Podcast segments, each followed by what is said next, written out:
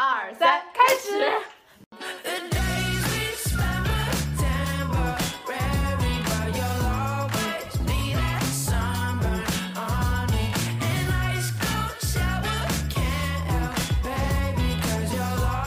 各位听众朋友，大家好，欢迎来到本期的不规则变位。那么我是小 P，我是十一，我是丹总。大家好，我是葛老板。那么这一期节目呢，我们会聊到一个其实有一点 前不着村后不着店的 话题，因为呃录这期的时候十一假期已经远去了，但是。呃，下一个假期应该是春节吧，还遥遥无期。所以呢，这一期我们要聊的一个话题其实是旅行的话题。但是我觉得，那么我们就可以，呃，借着对十一假期的这个美好记忆，然后再饱含着对于春节假期的这个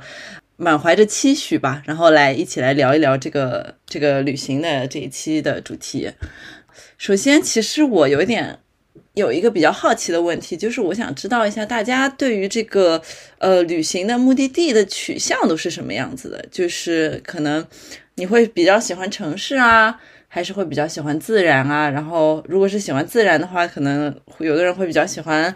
呃去去看海，有的人会比较去喜欢去山里，有的人会比较喜欢去森林。然后去城市，包括有的人可能会喜欢去那种呃。古镇老城，有的人会喜欢去那种现代化大都市，就是这可能是几个 option。我想知道一下大家的这个旅行的目的地的取向是什么样子。就是我刚你说的好几个选项，可能都有几个在我的 list 里面。可能有些时候来说，因为你每次都要去不一样的地方嘛，就不会锚定了。因为我我是喜欢，就是比如说去那个山里，但也不会锚定了每座山每次都去山里。所以，我刚才觉得你刚刚那些问题有点像 A B list，maybe 我们可以这么回答。呃，不用，就是不不不不需要，不一定是就是那种我就只去山或者只去海，就是就是你你你会觉得在你心里，比方说同时给你几个选项，你心中总是会更偏向于去去哪些地方，就是会有一个喜好的先后级，有吗？那我觉得我。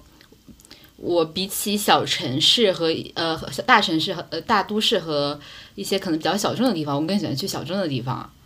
然后，嗯，海边和山，我觉得这个应该是两个还挺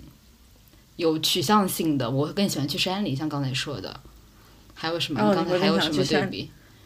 你会游泳吗？我不会游泳。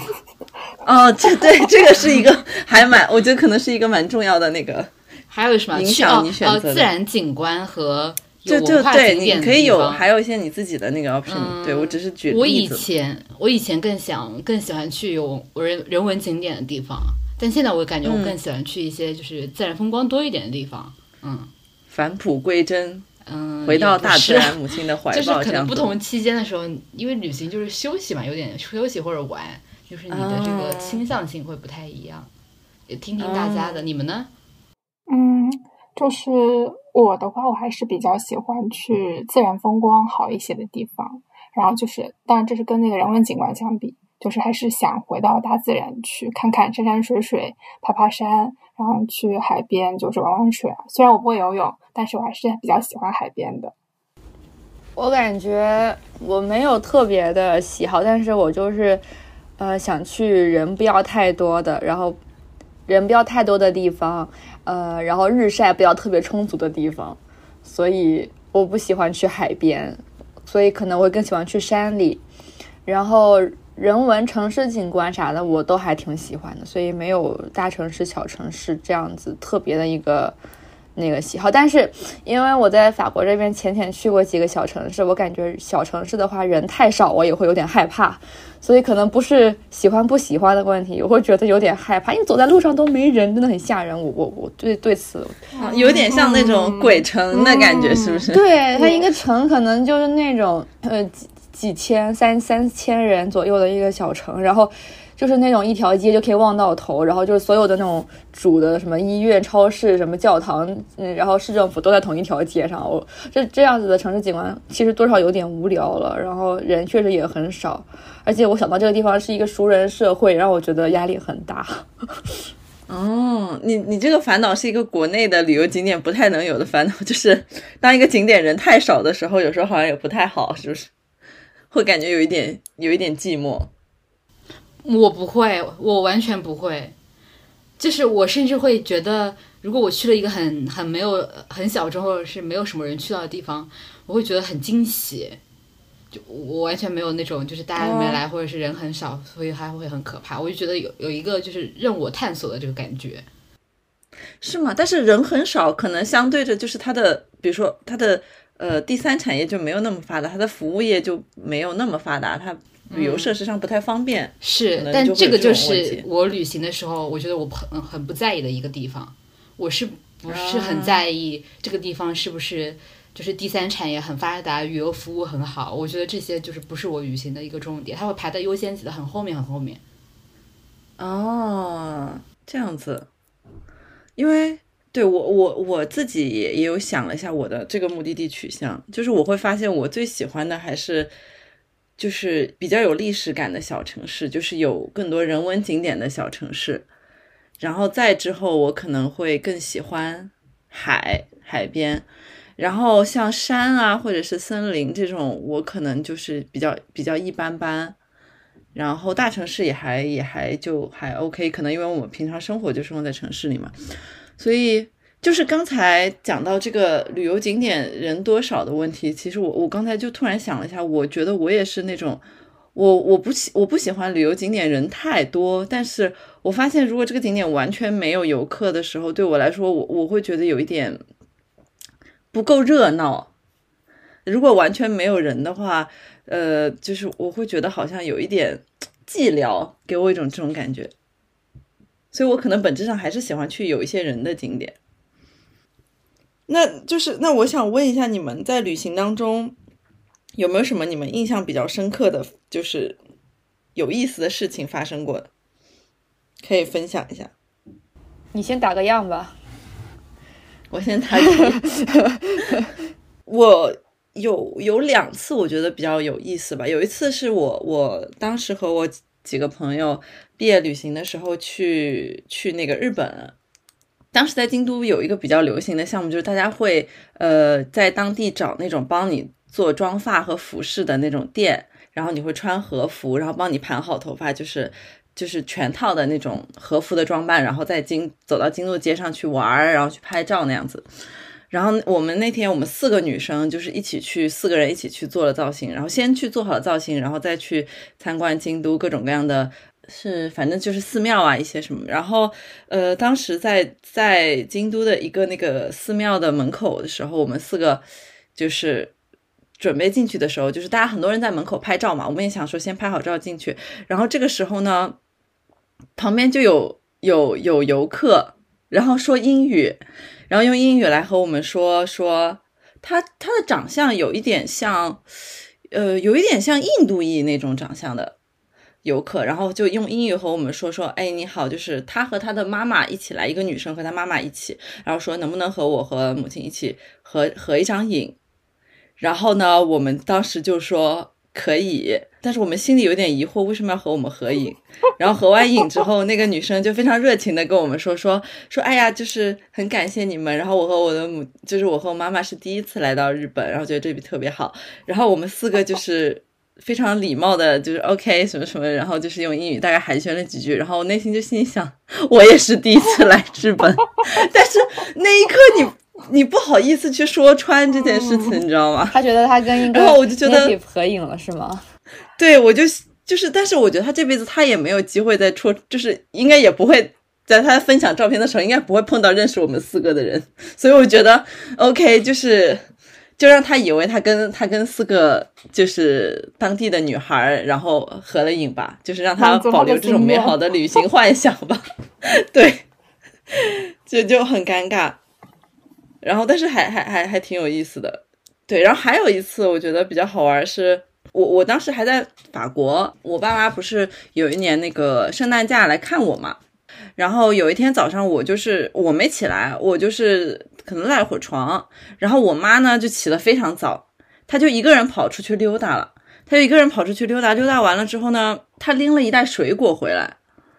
然后我起床之后我就说啊你在哪儿买的水果？他就说哎那边有一个有一个菜市场，然后卖水果什么。我说你怎么怎么跟他沟通的？我说我就指这个，然后比数字，然后钱我也不知道什么钱，我就拿在手掌心，他自己就是 全程找钱。我说你好牛啊！我说我来法国这么久，我还我还没有去那种菜市场买过水果，就我们都是在那种超市里面，对对对然后看好价格，然后他一扫什么什么，他就去那种当地人的市场就就买水果，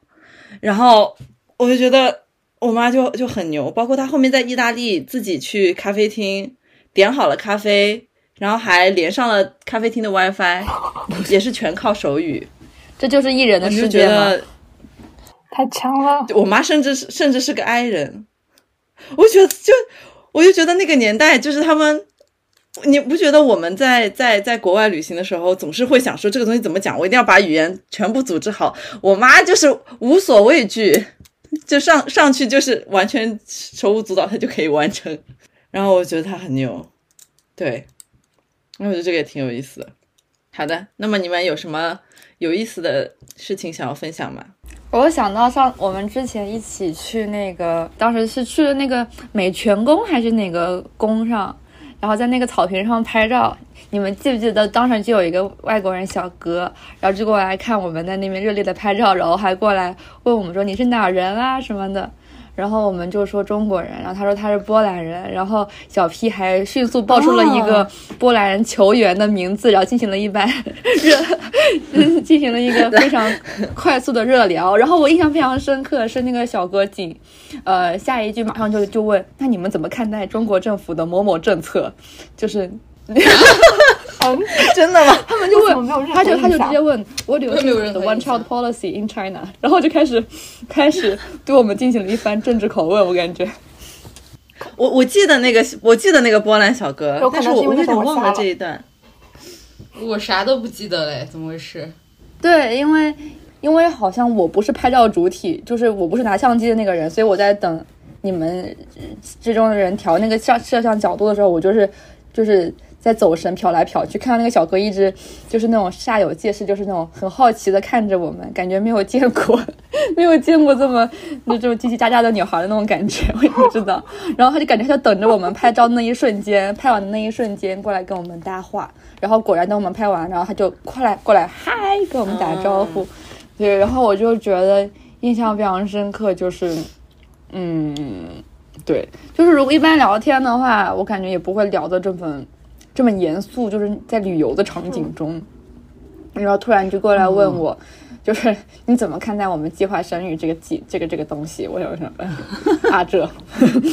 我虽然不记得这件事情哦，但是我我就是你说出来，我就觉得还蛮典型，特别能理解。就是外国人很多时候他在他碰到出国旅游或者是呃留学的外国人，他会呃留学的中国人，他会就是非常好奇，他也不是有恶意，就是说我想要 challenge 你或者是怎么样，他就是看到一个活的中国人，然后对他会很好奇，就是在他心中，他可能觉得就是在他们是非常看来是非常不能理解，他会很好奇一个中国人是怎么看这些事情。但是这个政策我，我感觉已经成为了我们就是很多外国人的一个刻板印象之一。因为我碰到过若干个呃，就是外国同学或怎么样的，反正就是他们就是会提到这个点，就觉得很震惊。嗯，然后还有一个比较好玩的是，我当时我和我妈去那个九寨沟玩的时候，然后我们俩就走在那个景区路上，然后突然我妈就说，嗯，她觉得她的牙齿要掉了。什么？啊？啊，什么牙齿掉了？什么她就感觉假牙吗？不是，就是他自己的真牙，真牙，然后他就他就在舌头里，在那个在那个嘴巴里面动啊舔啊，对对对，顶一顶，然后就感觉他的牙齿要松了，然后我就掏出手就进行了一段小视频的录制，就开始说 啊，今天我们在哪里玩耍，然后这个看我的母亲，年年纪轻轻四十岁出头。就已经遇上了，就已经遇上了牙掉牙的问题，然后我妈就在镜头前，嗯，然后 假装哭泣的样子。哦，我觉得你妈很好哎，就是完全不是那种扫兴父母，她还对她很配合你拍视频。对，然后然后最后我就录那个小视频，就说好的，现场报道到此结束，我把那个视频给结束我。很关心他的牙掉了吗？最后最后掉了，应该是不是当下掉的？他应该是有点蛀牙了。说这个估计只是一个，只是他的一个就是臆想。对不起，我是因为我刚看完河边的是真的，他那牙齿就松的很厉害，真的，可能 就是到了到了大对到了年纪，然后可能就牙齿就有点松了。他可能也有点但是你蛀牙吧第一反。应，你第一反应是掏出手机拍视频，这个这也蛮好笑的。那那那我还对在若干年前，那应该是一七年了吧，印象比较深刻。但我发现，就是你们刚才描述的这些，可能有有一些甚至是我跟你们一起去的，但我完全对这些都失忆耶，就是我对这些都没有印记。我刚才回想了一下，我有印记的，就是我感觉都跟，唉，好像跟遇到的就是陌生人没有关系，跟做的一些事情有关。我又记得有一年，有一年，嗯，我在西班牙，然后跨年。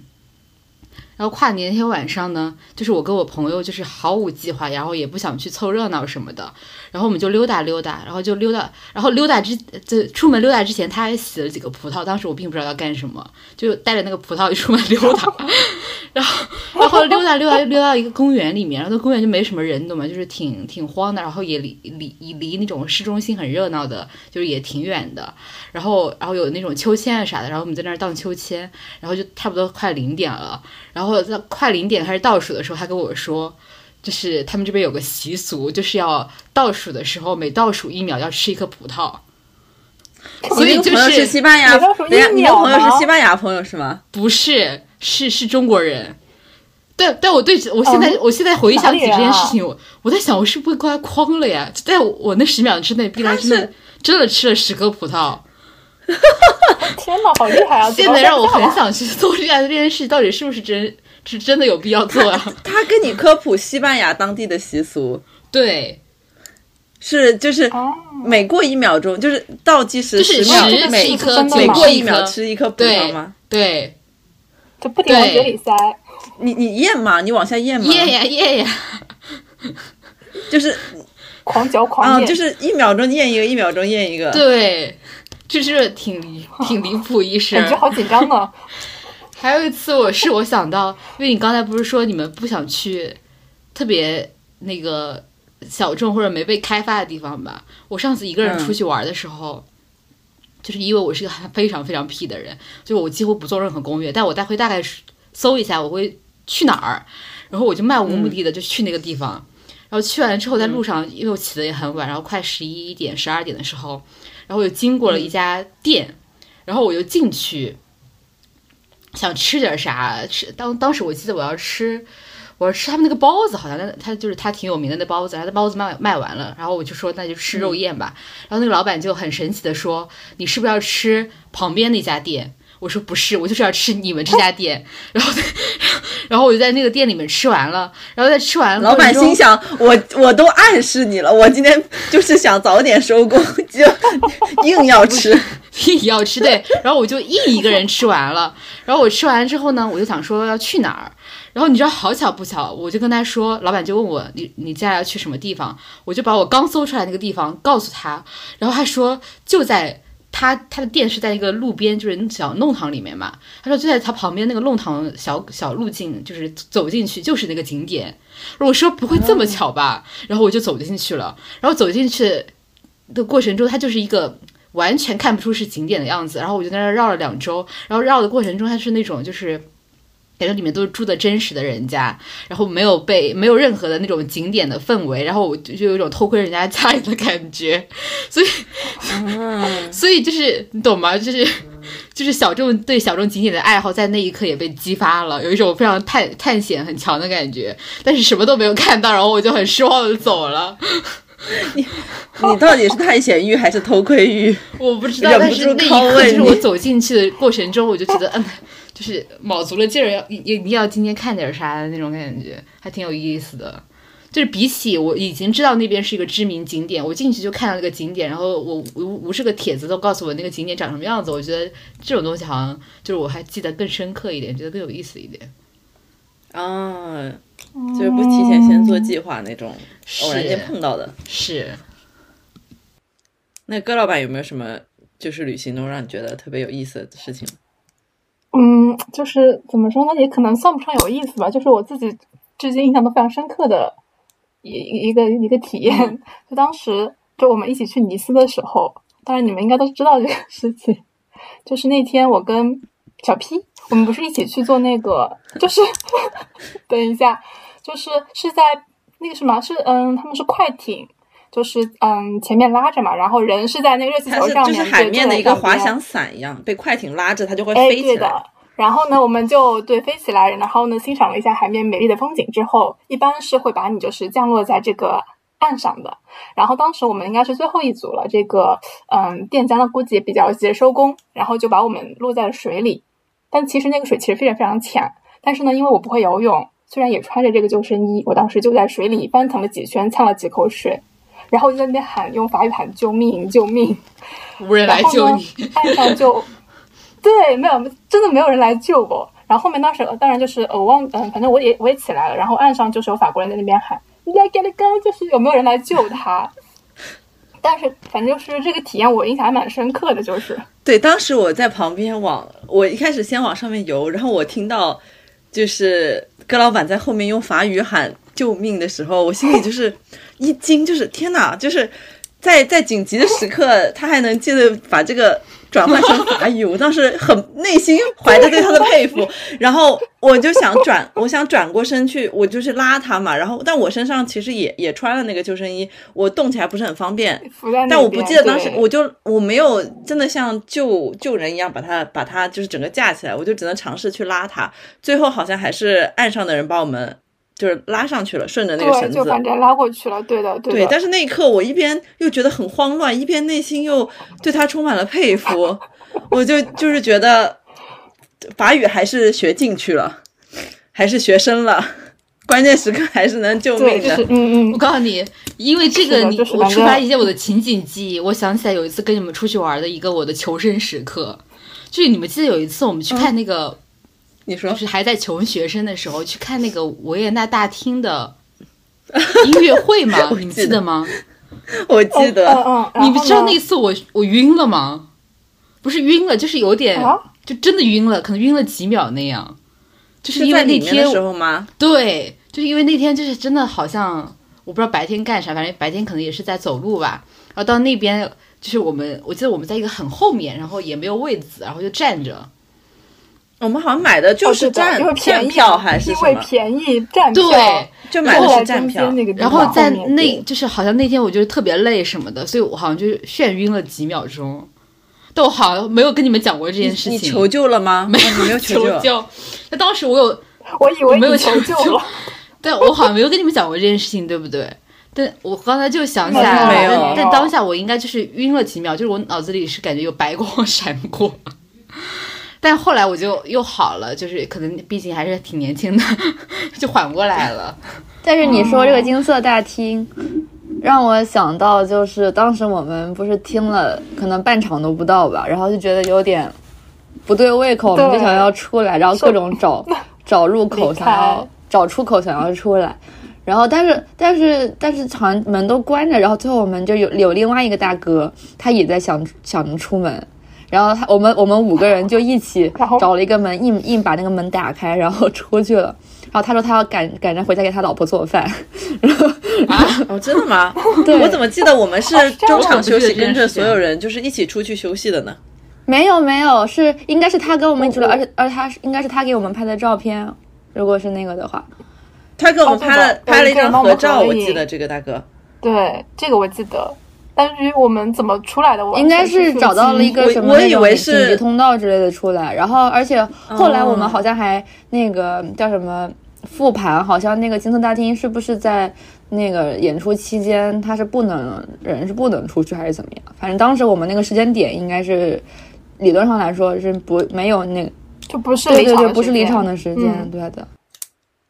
嗯嗯，但我确实有印象，当时我们应该也是白天干了什么事儿，我在里面也觉得非常的累，然后站不住，然后也很闷，是吧？我已经完全不记得了，但是年轻的时候确实体力还蛮好的哈，对，就可以可以可以乱造。哇，我当时和和那个高老板去罗马玩的时候，天哪，把哦，鞋都走烂了。第二天，这是我第一次体验什么一日三万步之类的。然后我觉得我晚上到家到我酒店的时候，膝盖已经烂了，就是感觉我的半月板已经被磨平了。说到这个，我还想到我们当时和葛老板去那个，我们两个人在罗马玩，然后有一天中午，就是我们俩都很累了，然后那天还下雨，然后我们想着找一家餐厅，就是那个时候就是。因为我们是五月份去的，那时候就是温度还不算高，然后就是又下雨，就是又阴又冷，然后我们又特别饿，然后那个时间点嘛，餐厅都爆满，然后好不容易找到一家餐厅，人超超级多，对，然后我们俩就是因为我们俩鞋应该都已经都被那个雨雨给浸湿了，就是整个人就是从从里冷到外冷透了。然后我们进去点，然后那餐厅超贵，就我们俩的那个东西都不好吃，且量特小，但是我们为了在那个餐厅里面多耗一会儿，多暖和一会儿，我们就一口就是就是用那个强行用刀叉把一个饺子，就是一一个饺子要分成五六口才把它吃完，就是那种强行拖时间，超好笑。对，就是那天我鞋被泡烂掉，后面好像重新去买了一双鞋。我感觉耳边响起了那种就很悲惨的配乐。但我感觉大家已经又有点聊到我，我下一个就是比较好奇的问题，就是大家旅行当中，就是让你们感到崩溃的瞬间。其实刚才那个呃，刚才他们讲这个找吃的地方，让我想到我当时呃也是圣诞节和我爸妈第一天到罗马的那一天，我印象非常深。那一天是圣诞节的前夜，我们是下午到的，所有的店全部关门，最后我们根本找不到地方吃饭，然后没有办法怎么办？就是我们找到了一家穆斯林开的商商店，就是那种而且很小很小的一家商店，然后买了非常有限的一些食材。好像自己就是在在我们住的那个民宿里面，好歹还订了一个民宿，有有有那个有厨房什么的，然后就炒了一个面，炒了一个面条，炒了一个意大利面。然后当时就是有一种就是春节，就是春节走在春节夜晚的大街上的那种感觉，非常无助。那我分享一个，也是同应该是跟你是同时空的那个呃圣诞节，就是那那那一次圣诞节是你带着你爸妈去玩，然后我们三个，我还有葛老板还有十一，我们去了巴黎，然后当时在那个回回程的那一天下午，首先先发生了一件令人不愉快的事情，就是我们要去那个赶火车，但是他那个火车的时间和午饭后的时间大概可能还有两三三四个小时，就是其实你去玩嘛也玩不了什么东西，但是你去哪儿坐着好像又觉得有点浪费，然后我们就找了一家店去逛街。就去试衣服什么的，然后我们可能就在，因为我们想着反正打发时间嘛，就在里面试了很久。那个店是一个两层的小店，我们在二楼试了，大概可能我不知道三十分钟、四十分钟。然后结果那个店员就上来跟我们说：“你说你们要买就买，不买就走人，不能在这边一直试。”就把我们赶走了。你没有印象吗？嗯，我我对这个没有印象，我只是对于有一次我们从巴黎，呃，是巴黎回来吧，是回蒙彼的时候，然后路上就走一个那个流浪汉，就是就是同一个晚嗯上，就是然后我们那天在在在那个从那个店里面，就是很扫兴的，就是其实而且我们你那个店是巴、是在巴黎的店，是在巴黎。的店，其实其实当时我们我对这家店有印象，但是我对店员这个是吗？反正我当时觉得很扫兴。其实我们最后是买了不少衣服带回去的，所以我们并不是纯纯的在梦婆，就是试试衣服，然后就就只是那个对，反正最后买了衣服，然后然后因为那时候我们是三个人坐火车嘛，然后结果。在那个 就是一个四人那种卡座类型，结果我们第四个空座上面就坐了一个流浪汉，然后他就是那种一个老大爷吧，然后一就是感感觉身上就是喝醉了酒，有那个酒气，然后眼睛就是属于对通红的那臭种。对他一开始的时候就是、嗯因为我我是坐他旁边，就是我们俩我是坐单人的那个，然后你们俩是坐我对面嘛，然后他一开始是靠在里面，就是。靠在靠着窗，因为我是坐走廊方向嘛，他就靠着窗倒在那边睡觉，然后过来过过过了一会儿，他就睡着睡着特睡得特沉，然后就人就突然倒到我这边，然后还好我反应比倒在你肩膀上吗？他如果我不躲开，他倒他就倒我身上了，但是我就是一个机灵就往前一倾，就是等于倒在了我背后。然后我整个人就是身体往前倾，然后就对着你们俩就面面相觑，我都不知道该咋办。然后我也我也不敢去把他叫醒或怎么样。然后最后是隔壁的一个一家人，反正就是一个一对父母带着他们的宝宝，然后那个爸爸就起身，就是把那个人拍醒，就说你不能这样什么什么的。然后就把他弄起来。哦，这个路人还还还很好呢。这个路人是的，是的。然后我记得警察还没有，最后那个不是警察，应该是有那个查票的。然后他肯定是逃票了，给他开了罚单。对对是的，乘务员是的。然后我还记得当时我们下车的时候，然后那个因为是圣诞节嘛，然后那个那个哥老板还跟那个那个就是那那家人的爸爸就说那个圣诞快乐、新年快乐什么的。然后我感觉那个人还愣了一下。感觉没有 get 到，反正我们就是再次表示了感谢，对，因为真的很啪啪。他可能就是觉得举手之劳，但是但是很有意思的就是，同一趟旅行当中，大家就是你像你刚才回忆，你会你会记起来这个老板当时那个那个服装店的老板出言不逊，但是呃，对于戈老板和者十一来说，他们他们的脑子里就没有没有这个记忆。就是每个人对一段旅程当中的那个会会会让自己觉得特别受不了那个点，其实不太一样。对我刚才就在想，就是刚刚戴总讲的那些所有的细节，我什么都不记得了。你那，你那流浪汉也不记得？对我都不记得了，就这些都没有留给我留下印痕，不知道为什么。但是我就是我记得一些非常微小的东西，就比如我会突然记得，就是 在我们第一次去。尼斯那个火车上，我们当时是怎么坐的？谁坐在我的对面？谁坐在我的旁边？我们当时玩了什么游戏？这个这些细节我反而记得很清楚。我们还玩了游戏，乌诺吗？大家的记忆，大家记忆真的就是筛选的那个方向很不一样耶。然后我就记得去瑞士的时候，怎么去买那个通票，然后在那个旁边的便利店里面那个三明治。什么什么不拉不拉的，就是这些，我反而就是印象还挺深刻的，你知道吗？我还记得一些细节。有一次我们去巴黎玩的时候，那是哪个公园还是什么？我还记得我们坐在一个朝着什么方向，就是我脑子里有个方位，但我现在不知道东西南北，反正就是一个大概朝我的左左上方的一个方向。我们坐在一个那个那个小小椅小椅子上还是什么，然后我们四个人拍照什么的，拍照。有这个有，但很多哎，其实，在就是都在这个小椅子上拍照。但是那个场景我记得很深刻，我不知道为什么，就是那个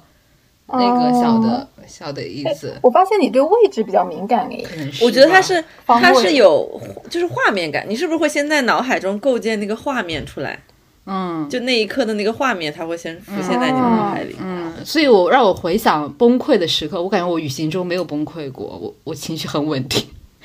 一个一个情绪稳定的，我想一下，就是我的话，我发现我对气味会比较敏感，还有触觉什么的。就是刚才说到那个流浪汉，为什么我印象非常深刻了？因为我至今都还能想起那个气味，真的很难闻。嗯，我想到一个比较崩溃的事，就是你们还记得那次我们从不过是你没赶上飞机的那次吧？是从呃有。然后因为紧接着那次没赶上飞机，我是跟另外一个同学，是我们嗯，就是相当于晚了好多个小时，大深夜才到的那个慕尼黑的时候，你们你们俩为了为了托运行李，然后没就是当时没赶上飞机，对吧？对的，呃，当然这个是一个情况。然后就是因为那天不是因为相当于不得不改签之后成了晚一班的飞机，然后我当时是因为戴隐形眼镜时间戴太长了，眼睛发炎了嘛。然后我就记得在慕尼黑的前一天还是。反正前一两天，我那时候眼睛都睁不开，就是像个半盲盲人一样，就是你们牵着我，然后然后前进，然后就眼睛是一直在疯狂的掉眼泪那种那个状况。嗯，我就旅行中身体身体不舒服，对，就就觉得好惨，也会也会很很难受。对的。然后我带了个眼药水，然后你用了，很好用。对，感谢。你看，大家就是会会记得这个旅行当中的那个那个和自己比较相关的那个点。对，因为我因为我刚才想起来，我不知道你们记不记得，但是我想起来，我有一个让我比较崩溃的瞬间，因为和我非常有关系，就是，呃，我们当时去那个阿姆斯特丹，然后我们是晚上到的吧，然后结果走了很、嗯。晚上走了很久，找那个我们订的民宿都一直没有找到，走了非常非常偏，然后我们拉着大箱子，然后感觉就是已经走到郊区了，走是的，了好吓人那个对地方，乌漆麻乌漆麻黑也看不见，然后乡下小镇，乡在乡下，对，然后最后好不容易找到了那个住的地方，它是在就是它是在郊区的一个有船位的那个船一个那个高级小区里面，它那个房子它本身其实是一个还不错的，应该是一个小别墅吧。但是它是在一条河嗯。边，然后每每一栋小房子旁边都有一个船位，所以后来我们意识到，那个那个房子它其实应该是给会开船的，就是有有有船的那个人去入住的。入住了之后，你可以顺着那个船，可能直接就开到开到市中市里面去了。因为否则的话，你你乘公共交通过去实在太远了。那个地方，我们后来第二天走到市里的时候，我记得我们甚至经过了一个那个农场，有动物，然后我们走出来那个小区，还能看见有一个很很大的那个风车，就是然后一大片草坪，就是完全是那种在在郊区。我为什么对这个印象很深？是因为这个房子是我订的，等会儿，你觉得这件事令你崩溃吗？这个事情不是我我我的感受是。我没有订好，你知道，因为我之前包括我之后订订订，我是还蛮热衷订房间，而且我订房间不太有出过错。但是当时我不居然没有看位置，把房间定在了这么偏，然后大家害大家夜晚走了很久。然后我当时就是我我记了很久这件事情，然后我就觉得很不好意思，就是每次，然后我们每次进城其实都要花很久的时间，因为它在一个一个郊区嘛。虽然那个房子本身很 nice 很可爱，但是我我我自己心里就觉得就是很不好意思，就是我怎么怎么怎么会犯这么大一个错误，定在了那个地方。我要发言但，我不知道你们是怎么记的这个。我要发言。我也要发言。意思对于这件事情，我有我有我自己的视角的版本的故事。我也有我自己的视角，你先说，我也有，我也有。天哪！你先说。因为我记得当时我们找这个房子，然后因为我记得，要不然是那个小 P，还要要不然是我们同行的另外一个人一直在跟那个房东沟通。然后因为我们当时不是走在了一个前不着村后不着店的地方，然后其实我们对对对，我们就一直没法描述我们在什么地方。然后我当时就觉得，不行，让我来。我想说我们在什么地方，在荷兰，荷兰最那个标志性的东西是啥？就是风车。然后我立刻在打开有道查询了一下，荷兰呃不是这个风车的英语单词是什么。后来我就说电话拿来，我来说，我就说。那个您好，咱就是说，我们刚刚经过了一个风车。他说：“哦，那个风车呀。”然后立刻就找到了方向。什么？我的我的崩溃夜晚还偷偷蕴藏着 丹总的高光时刻。对，然后我就自己在内心暗自夸赞自己，真是一个机智。我对那个风车印象很深。对，然后我们我，然后当时我就记得所有人在试图描述我们那个场景，但是都没有描述成功。然后我最后就说、不行，还得是要有一个建筑标志。对的，我还隐约记得你们是不是有人夸我，竟然会知道风车的英语怎么说？然后我想说，哼哼，不知道吧？我刚刚偷偷查的。好，review 一下风车的英语怎么说？呃，windmill 还是什么东西的？Windmill 吧好，像是。我来补充视角，是我夸的你。OK。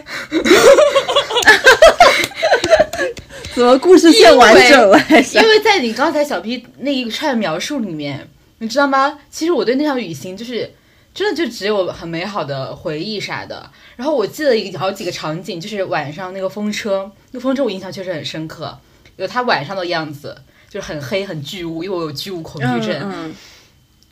和它白天的样子就很很好看。对，然后你我记得白天我们就还在风车前面拍了很多，就是照片那种自由洒脱的那种照片。对，然后你说的那个那个就是我们住的那个地方嘛，就我、嗯我刚你刚才讲的时候，我当时觉得啊，这个地方就是我完全不记得那些什么你说很难找啊，什么那个什么船位啊这些，我就记得刚进去之后我们就觉得这房子很好，然后有个餐桌，然后旁边好像挂了一个什么很巨大的画，嗯就很好看，什么嗯。就是一切都很好，嗯就是我们觉得就是虽然前面有点辛苦，但是在就是进去的那一瞬间，我们就觉得这房子真的找的很很不错。没有想到嗯你还埋怨了自己这么久，天呐，嗯，从一个旅行当中让人崩溃的瞬间，就是突然完整了，就是，呃，怎么说呢？就是让我感受到，有的时候一趟旅行，你会觉得它让人崩溃的时候，它你其实有很多个视角去重新看待这个故事。那我我就想问一问你们，在你们看来，你你们觉得什么是一次好的旅行？对我来说，一次好的旅行就是吃好和住好，然后你是和就是还比较合拍的人一起出去旅行，只要这三点就可以了。因为我会意识到，我可能跟一就是这三点满足之后，我哪怕去一些没有什么可以玩的那个地方，那个地方本身来说没有太大的旅游价值的地方，我去了之后，我还是会觉得很有意思，还是能放松到。那我的话，我只有我只需要你的第三点，就是有合拍的朋友，因为我对于吃和住这方面要求很低。首先，你们刚刚说的就是那个第三点嘛，我觉得我宁愿自己一个人旅行，都不会跟我不想跟他一起出去旅行的人一起旅行。就这件事情，首先不会哦，发生。那这个这个然后，对的在旅行这个过程中，我觉得我自己最看重的是我的体验是比较完整的。我的这个完整的不是说可能我要吃的多好、住的好、玩多好，就是一定要把那边最好的东西体验一下。我觉得还是可能，嗯，就是多看一些当地的可能跟我生活的地方不一样的东西，然后比较有意思的、比较贴近他们真实生活的景色也好啊，然后一些可能跟人文相关的也好啊，甚至有的时候就是在街上看看他们那种，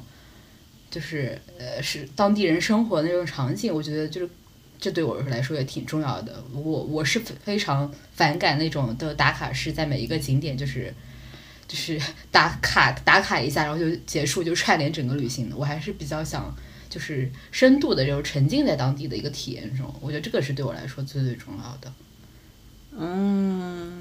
嗯，刚才小那个十一提到一个点，就是其实就我也是有点想聊的，就是一个人旅行这个问题。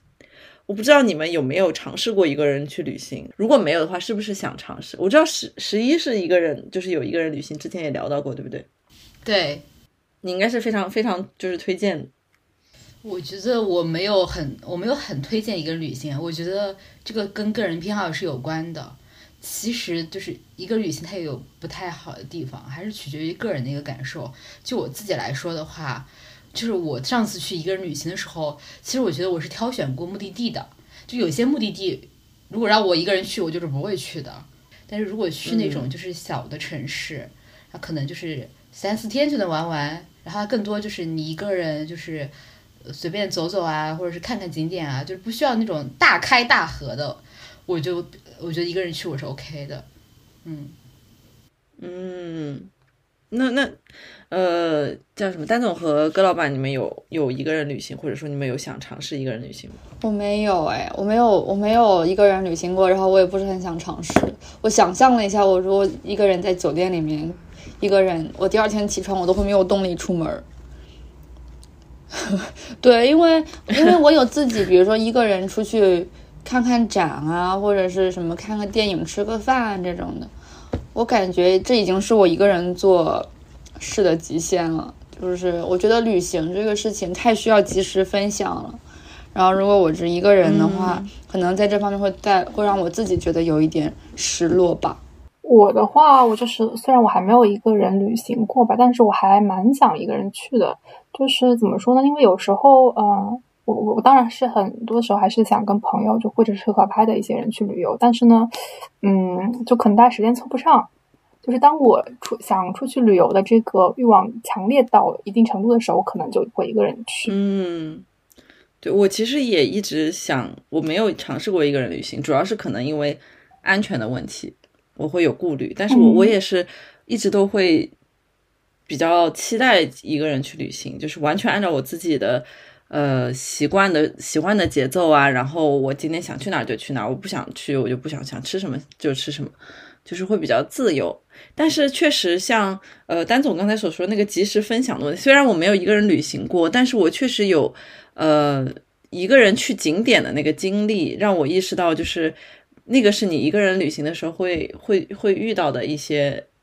问题。就是我我记得我当时在佛罗伦萨的时候，上那个乔托钟楼，就是看那个城市的高点的时候，我爸妈是没有跟我一起上去的，我他们就不想爬楼，我自己爬上去的。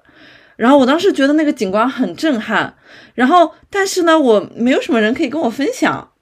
然后呢，我我又不能一个人在那边表现的很嗨，会很像神经病。然后那个乔托钟楼上面很很很小，我大概就转了一圈，也没拍照，我就下来了。然后包括上次去呃东京的时候，就是我和那个就丹总和戈老板你们俩去看演出了嘛，我就没去，我就自己去了那个呃六本木的那个那个呃停机坪看那个东京夜景，也很震撼，很漂亮，但是就是没有人可以分享。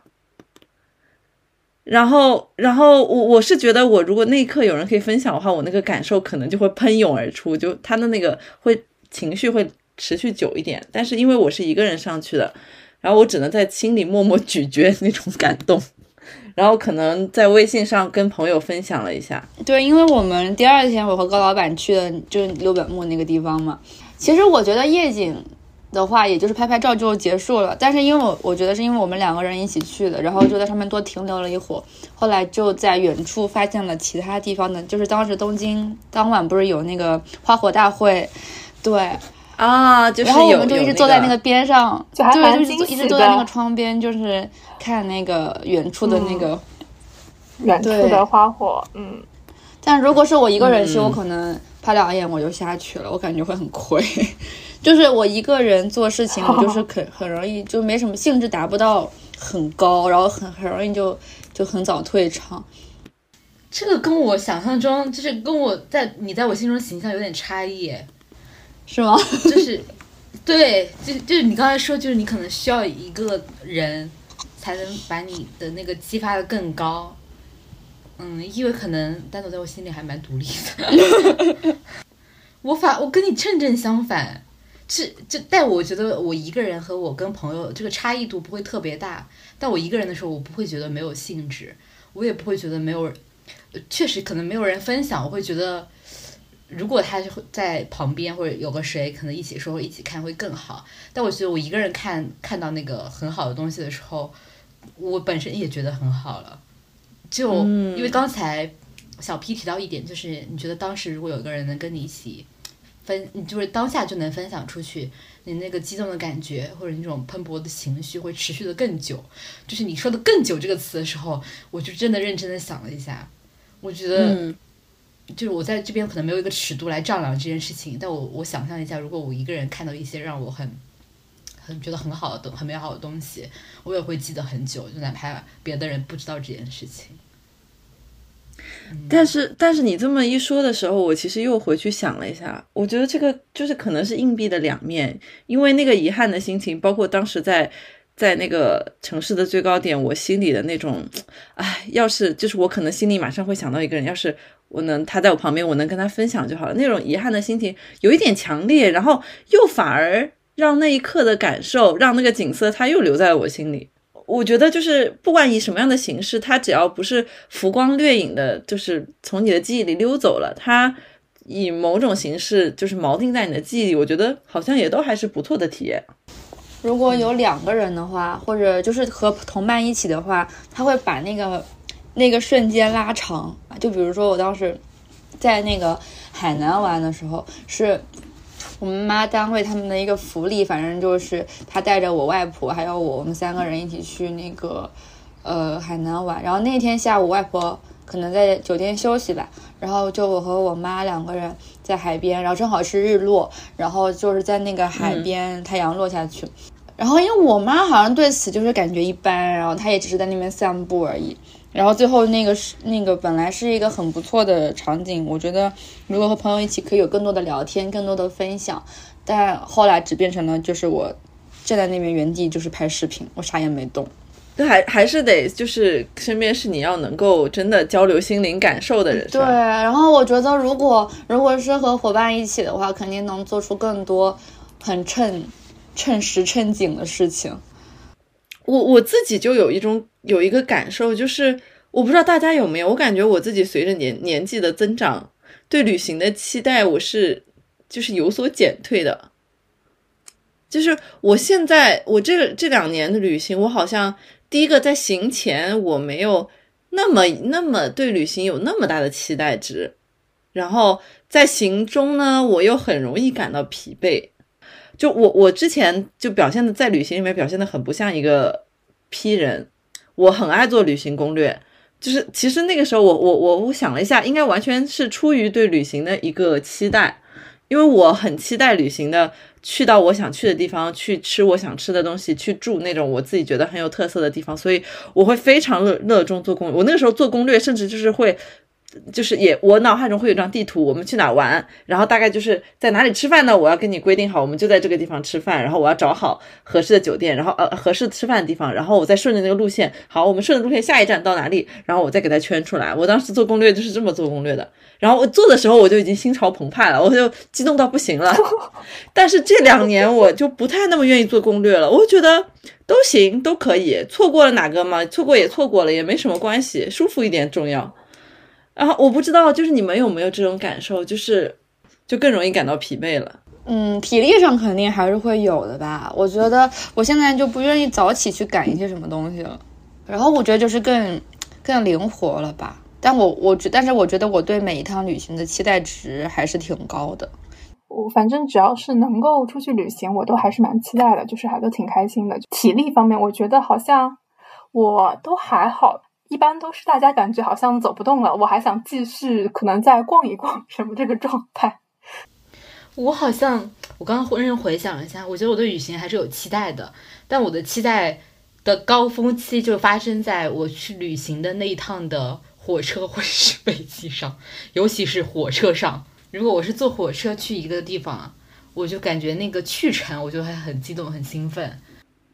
就是一旦到了那个目的地之后就。对，他就下去了一点儿。到了目的地之后，就是他多少和你实际的期待有有有落差吗？还是怎么样？我觉得不是，就是你是在期待那个目的地，还是说在期待出去玩儿？我觉得我期待的只是出去玩儿。那我如果期待出去玩儿，我只要做就是出门的这个那个在路游，那你就是很适合很适合去那种远途的旅行。最好永远不要到达目的地，永远在路上。对的，嗯，而且尤其尤其交通工具，我就最喜欢坐火车，所以我就觉得去那种长途火车上，就是我会期待那一路上就是干很多事情，虽然什其实实际上我什么也没干。我觉得，我觉得我我我其实是喜欢在路上，但是如果我是一个人在路上，我就觉得这是一个痛苦的过程。如果如果是有伙伴一起的话，我就觉得都可以。完了，这趟旅程下来，单总独立女性的形象，对，就跟我心中截然相反。因为我刚刚想了一下，我我只要上了车，我就开始兴奋，因为我一般坐一般赶火车，我都是一个非常紧凑的状态，不会很早，所以一般都要赶火车，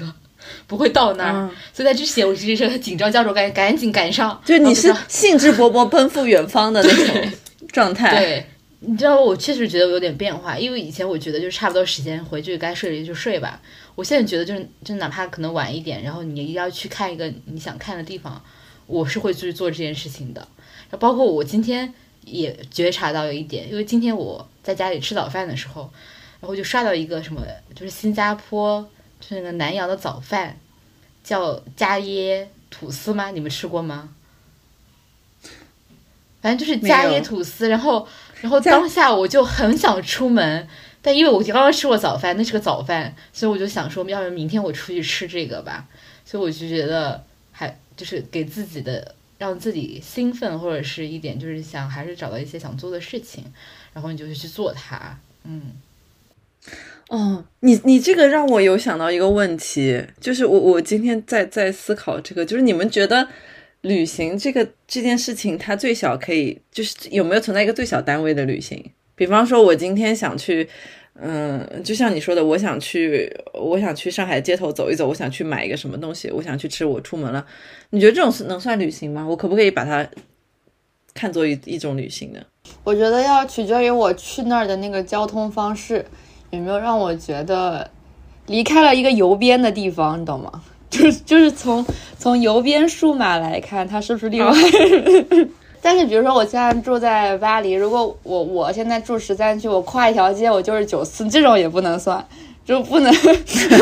这种不行。嗯比如说我上次我和室友一起去那个去那个枫丹白露那个那边就是徒步，所以我们是坐那种小火车去。其实那小火车也没有坐很久，一个小时就到了。嗯，然后下去以后，我们就大概当天就大概走了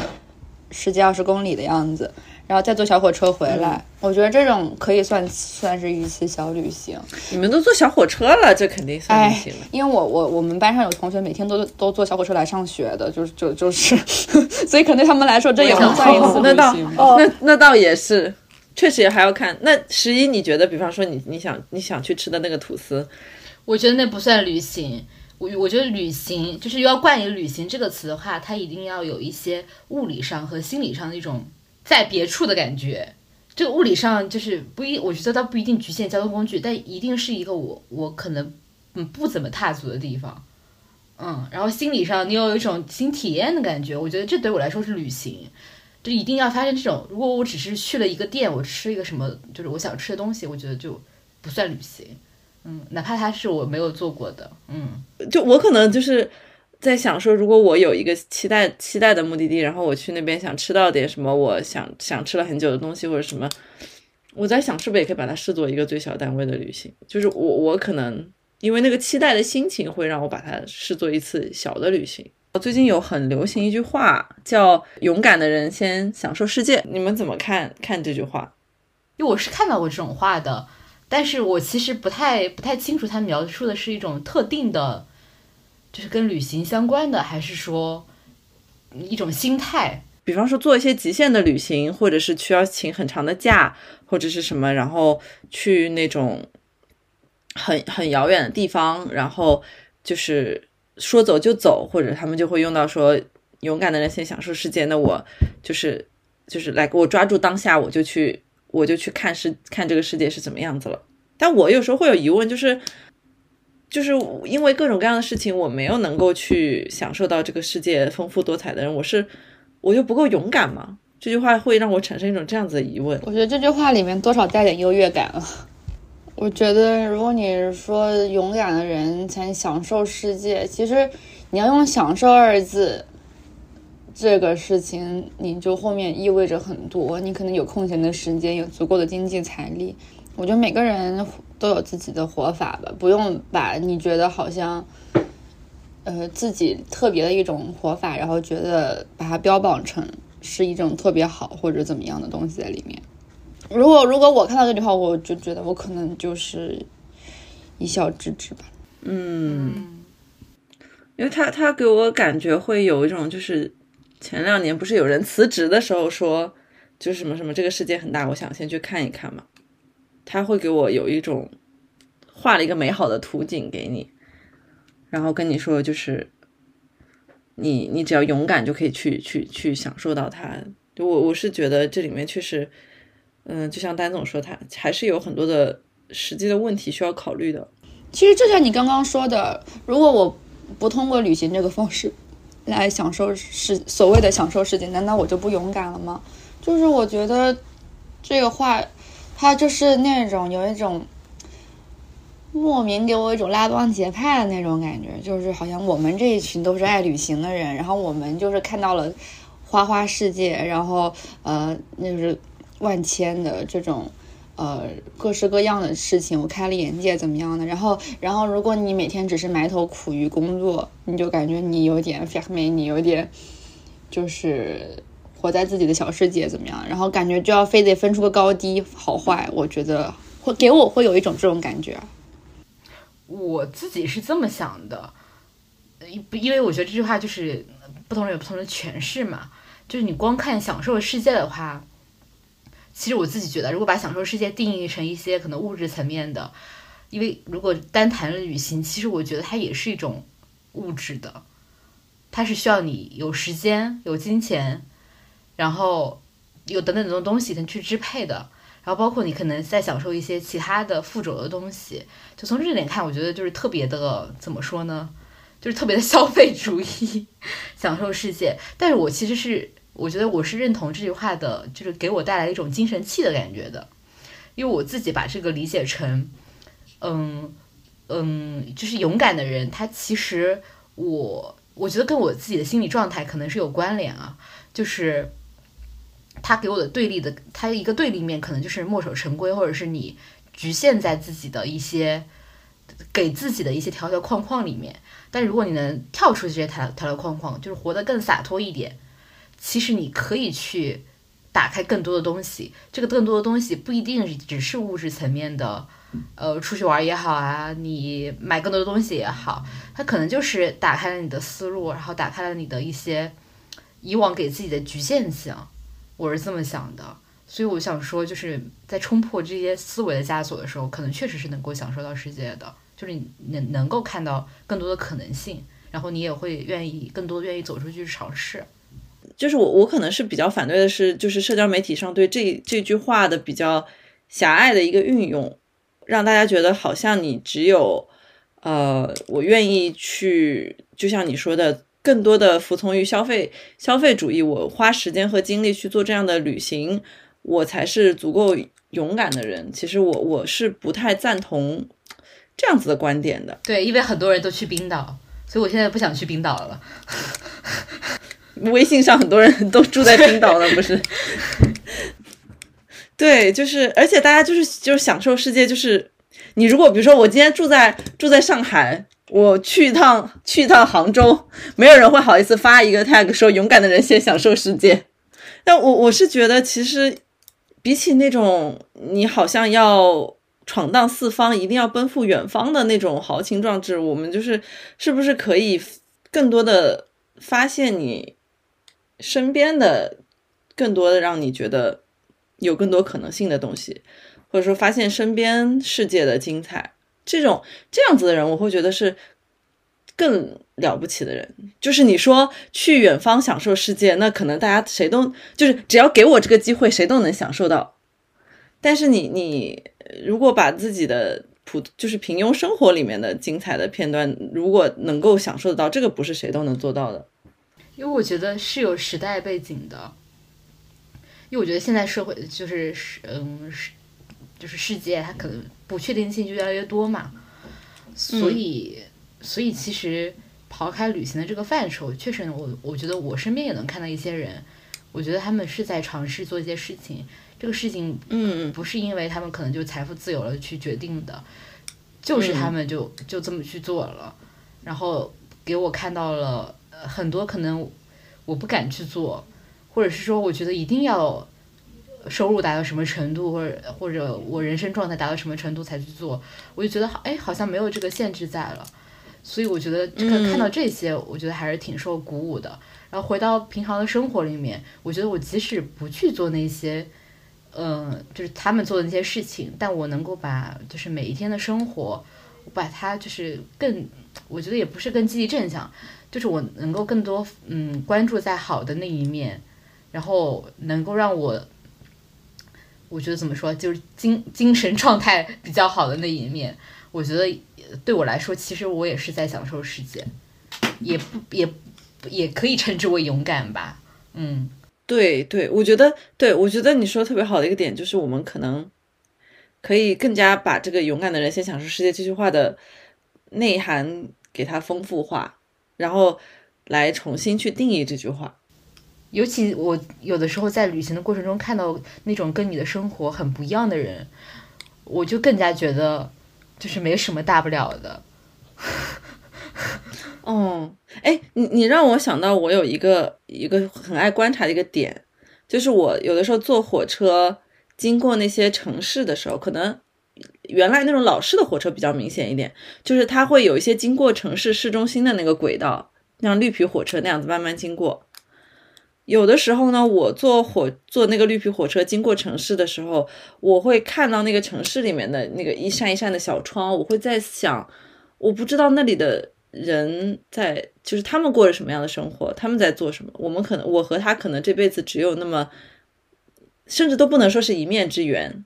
就是那一下子的火火车和楼道和和楼面之间的擦身而过。或者说是我在城市里，我看着那个呃一闪而过的那个火车，然后那个火车车窗旁边如果坐了人，我会想说，哦，我不知道他的生活是怎么样，他的人生是怎么样，他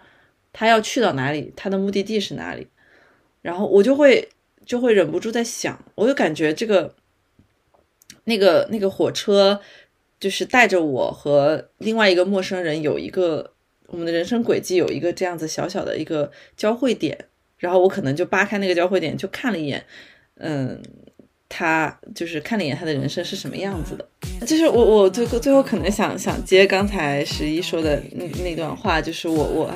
还是有一些美好的祝福吧。我希望大家在这样的时代下，就是不管你有没有时间和精力，有能不能去到远方，能去到多远的远方，我觉得你都能都能找到那个时刻，觉得自己是个勇敢的人，觉得自己正在享受这个世界，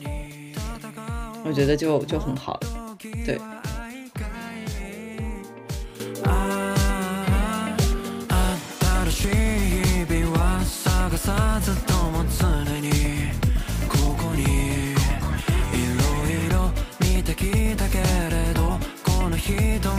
本当にきれりあれほど生きてきた